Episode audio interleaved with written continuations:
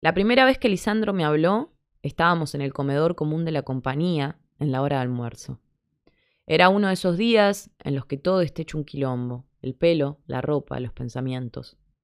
Mientras calentaba mi vianda en el microondas, escuchaba a una de mis compañeras de team contar a viva voz su estadía en Nueva York y cómo se quería morir por no haber llegado a aprovechar el sale de Sara y H&M. Lo decía así, con angustia real y palpable, sin ningún tipo de remordimiento, frente a personas que debían movilizarse desde Tapiales, Aldo Bonzi o Martín Coronado, para llegar a un trabajo en el que apenas rasguñaban los cuatro mil pesos. Me distraje escuchándola. A veces pienso que mi mente tiene un escalón flojo y personas como ella me hacen tambalear en cuestión de segundos. Lisandro, que en ese momento no era Lisandro, sino el pibe nuevo, brotó de la nada para preguntarme ¿Puedo? Saqué mi tupper del microondas y pedí las correspondientes disculpas. No pude ni siquiera pensar en hacer algún tipo de contacto visual. Miré mi plato y me encontré con el bloque homogéneo que formaban los fideos. Mi compañera rica seguía ahí, narrando sus padecimientos burgueses, mientras yo me sentaba sola en una mesa vacía a comer fideos sin poder sacarles la forma rectangular del tupper. No solo una imagen desgarradora, sino la primera que el pibe nuevo se iba a llevar de mí. Lisandro carraspeó. Ese fue su modo de indicar que estaba ahí. Me pareció raro. No lo conocía, pero esperaba otro tipo de gesto de su parte. ¿Te molesta si me siento acá? Entonces, reflexioné sobre cómo tan rápidamente Lisandro me había decepcionado.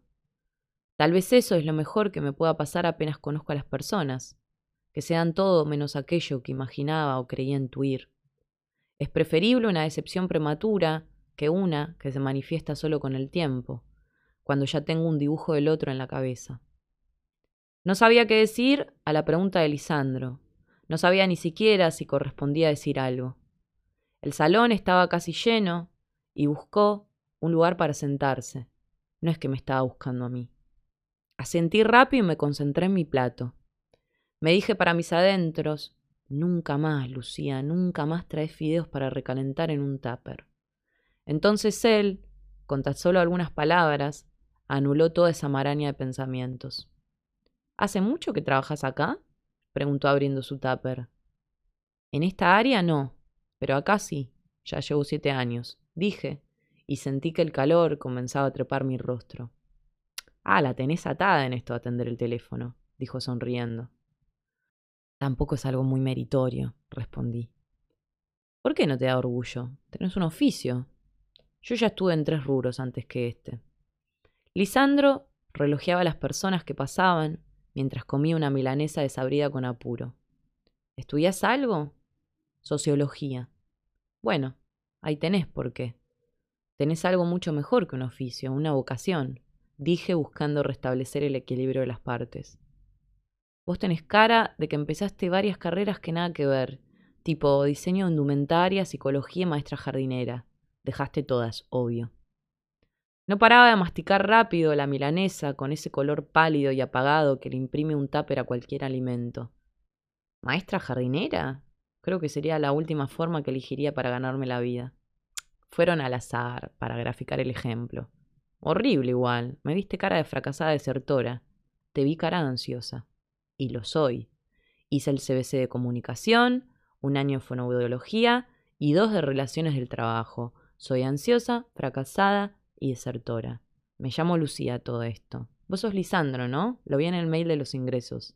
Sí, qué espanto esos mails. No conoces a nadie y les mandan tu foto carné a todos los empleados. Muy innecesario. Sonreí, aunque en verdad quería reírme. Mantuve la compostura, festejando mesuradamente sus chistes. Aparte, ¿para qué queremos el nombre si a los nuevos siempre se los apoda? ¿Y eso cómo sería? ¿A mí me pusieron apodo? Hasta ahora en mi mente eras el pibe nuevo, pero creo que sos conocido como el hippie conosde. Ya estoy hace tres meses. Creo que me duele más que me digas nuevo que me digan hippie conosde. Contame otros apodos, me interesa. ¿Viste a Lucas, el flaquito de ventas? Uno medio pecoso y muy flaco. Sí, lo tengo, lo tengo. Charló un par de veces, copado. Bueno, a ese le dicen papelito. nivel que él mismo ya se autopercibe así. Cuando los más amigos se enojan por algo, le dicen papel. Me muero, decime otro. ¿Conociste a Roger Correa ya, el supervisor de mi área? Uno que tiene patas muy flacas y suele usar un vaquero bordó. Bueno, además de ser un tipo nefasto, tiene un aliento a mierda impresionante, así que lo conocemos como Roger Piorrea. Mirá que él no sabe nada de esto, ¿eh? Te pido que no lo divulgues. Sos muy mala, Lucía, pero me caes bien. Me voy a sentar más seguido con vos. Y así como lo dijo, sucedió. Pasamos a compartir esa hora religiosamente.